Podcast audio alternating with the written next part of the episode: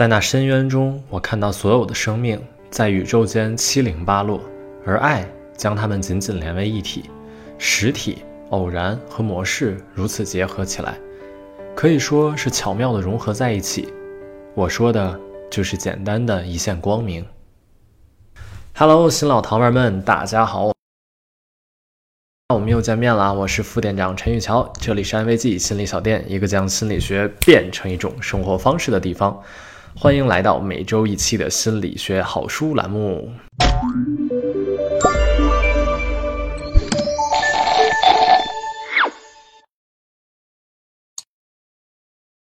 啊，我现在出现的越来越频繁了哈，啊，是因为我会觉得跟大家分享一本好书还是挺重要的，所以说可能在以后的时间里，我可能会出现的越来越频繁，会把我认为更好的书来带给大家分享。不知道你有没有过在某一个时刻对爱这件事的存在感到疑惑？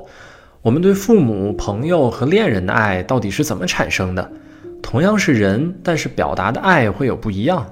有些人说的爱，其他人感知不到。健康的爱可能令人幸福，而病态的爱却令人痛苦。如果你也想迫切地知道什么是我们感知到的爱，是什么塑造了我们爱的模式，我们又是如何拥有了爱的能力，那么今天分享的这本书《爱的起源》将为我们解答以上的困惑。我们将用科学的方式为我们揭开爱的神秘面纱，就让我们一起来看一下吧。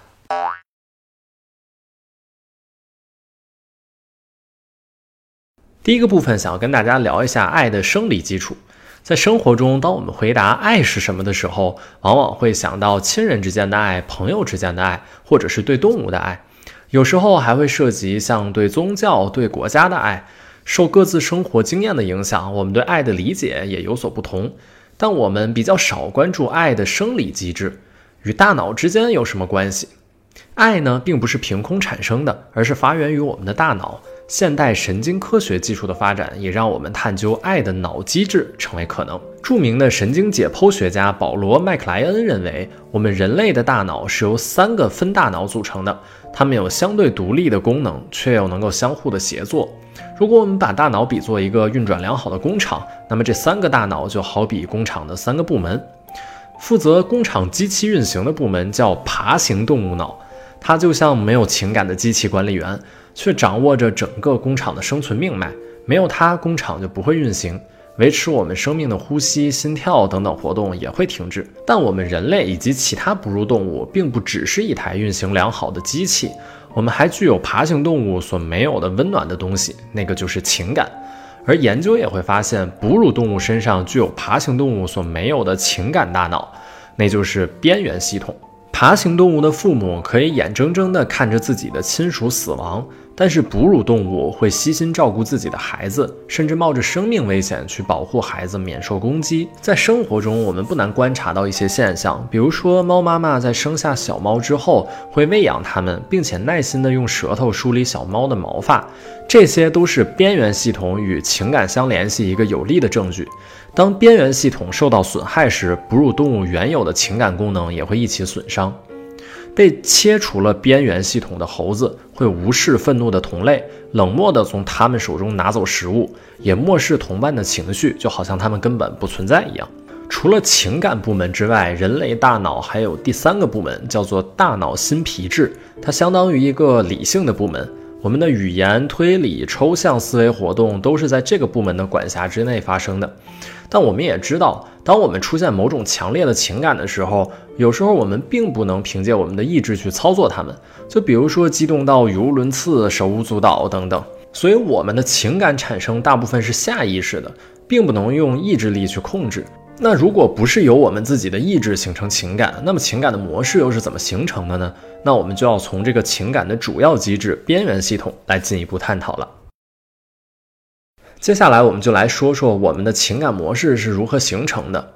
当我们想要把某些信息保留下来的时候，我们会用文字记录，或者是用丰富的色彩绘制生动的形象的图画来储存。但是在我们的大脑中，没有书写的符号，也没有颜料。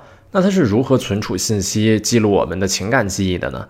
那就是一个重要的结构——神经元，也就是神经细胞。我们可以把神经元想象成一粒一粒的珠子，它们排列分布在大脑的边缘系统，形成一个个的网格。那么，我们形成记忆的过程，就像在大脑中连接神经元珠子的过程。当我们听到一个音符的时候，某些珠子就会像穿线一样彼此连接起来，形成一条特定的通路来表示这个音符的信息，就像图片当中那样。如果我们反复的听到这个音符，那这些珠子之间的连线就会变得越来越粗，也就是这个记忆会越来越巩固。这些根深蒂固的连接就形成了一种模式。当我们下一次再听到同类的音符的时候，我们就很快的回想起来。我们的情感模式的形成也是这个过程。那我们情感模式的形成是受什么样的因素影响呢？作者在书中提到啊，是与爱有关的经历。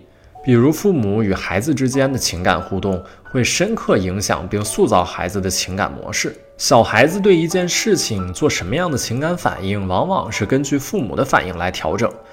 当一个蹒跚学步的小孩走过草地，摇摇晃晃地摔了一跤的时候，他会立刻看向父母的脸。如果他表露出警惕和担心，他就会嚎啕大哭；但是如果他被逗乐了，那他可能就会对母亲微笑，甚至也开怀大笑。因为小孩子的认知能力发展还是不足的，他更相信母亲对一件事情的判断，而不是自己的判断。就这样，小孩子就会从父母的情感互动当中学会了某种的反应模式。当这样的反应重复足够多次，就慢慢的变成他生活当中的一部分，变成他的语言、思考、行为、态度的一种习惯。这种反应模式重复的次数越多，想要改变的难度就会越大。可是，如果一个人学习到的情感模式出现了问题，我们还有可能引导他重回正轨吗？答案当然是可以的。情感模式终其一生都有机会改变，尽管这项任务会非常艰巨，但我们依然可以为此而努力。那接下来我们就来看看如何改变适应不良的情感模式。刚才从情感模式的形成过程，我们其实可以了解到，重复学习一种情感反应的次数越多，这种反应的模式就会越稳固。如果我们想要改变个体的某种情感模式，使其学会正确的爱的模式，那么最关键的一点就是用新的健康的情感模式去替代原有的错误的模式。从情感产生的脑机制，我们已经知道，情感模式的形成往往是意识之外的，也就是难以通过思维等活动去改变它的。比如说哈，或许我们都经历过道理都懂，但是做不到的事情，对吧？我们明白，选择的某个伴侣并不是能令我们感到幸福的人，就像圣母情节者遇到了情感勒索者，深陷于不幸的情感关系中而倍感痛苦，却又没有勇气舍弃；又或者舍弃了之后，依然多次遇到类似的人。作者在书中会提到，我们的情感模式是在互动关系当中产生的。不良情感模式的形成，意味着我们和特定的一些人已经有了长期的情感互动习惯。当我们长大选择伴侣的时候，尽管我们理智上认为另一类人更好、更善良、更适合自己，但我们却难以和这样一些人擦出火花，因为彼此的情感模式并没有相互的吸引力。所以，情感模式的修正依然是需要通过相互关系来实现的。或许我们能够找到伴侣、朋友、亲人来帮助我们，但更推荐的是寻找合适的心理咨询师。一个重要的原因是在新的相互关系当中，我们对帮助者的要求其实是非常严格的。他需要有强大又健康的情感模式，能够引导我们修正，且不会被原有的不良模式所带偏。所以在很大程度上，心理咨询的效果是使来访者的情感模式变得更像他所选择的心理咨询师。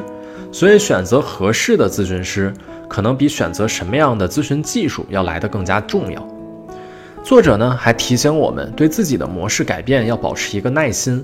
旧的模式往往是根深蒂固的，情感模式的修正是一个漫长的过程，可能三年、五年甚至更长的时间。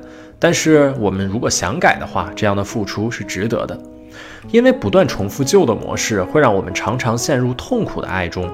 或许我们现在没有办法开始长期治疗，但是我们可以尝试从一段温暖的互动关系开始。从爱的互动中汲取新的情感力量。好啦，那我们最后的纪念弹幕就发“爱的新连接”吧。然后老规矩，我会从评论区里抽出一个用心写下的留言，送出这本书哈。如果大家有希望我来推荐的书，可以在评论区留言或者私信发给我们，这样我们就会看到大家给我们的推荐啦。文字版和音频版，欢迎关注公众号“安慰剂心理小店”，后台回复“心理学好书”就可以收到了。最后别忘了一键三连，我们下期见，拜拜。